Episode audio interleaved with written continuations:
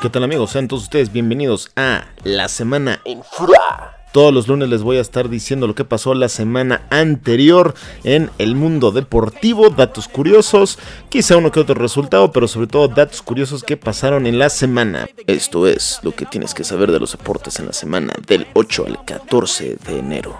LeBron James y Steph Curry, dos de las más grandes estrellas de la NBA de todos los tiempos, nacieron en el mismo hospital. Pasen la ubicación del hospital para que mi próximo crío nazca ahí.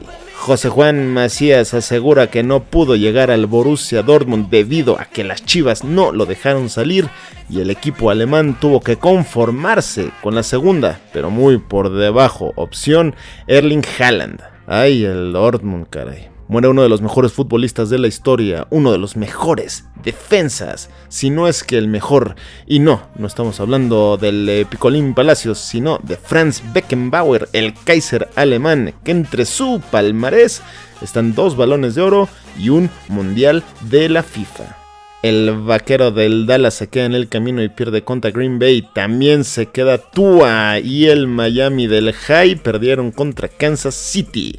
No dejen de escuchar al rato o mañana el episodio de la semana del MVP porque vamos a hablar de cerrar ciclos, la importancia de cerrar ciclos como el caso de Bill Belichick con los Pats, Nick Saban con su carrera de coach en el colegial de Estados Unidos, Tiger Woods y Nike, Pete Carroll y los Seahawks. Platícanos cuál es el ciclo más cañón que has cerrado tú en tu vida.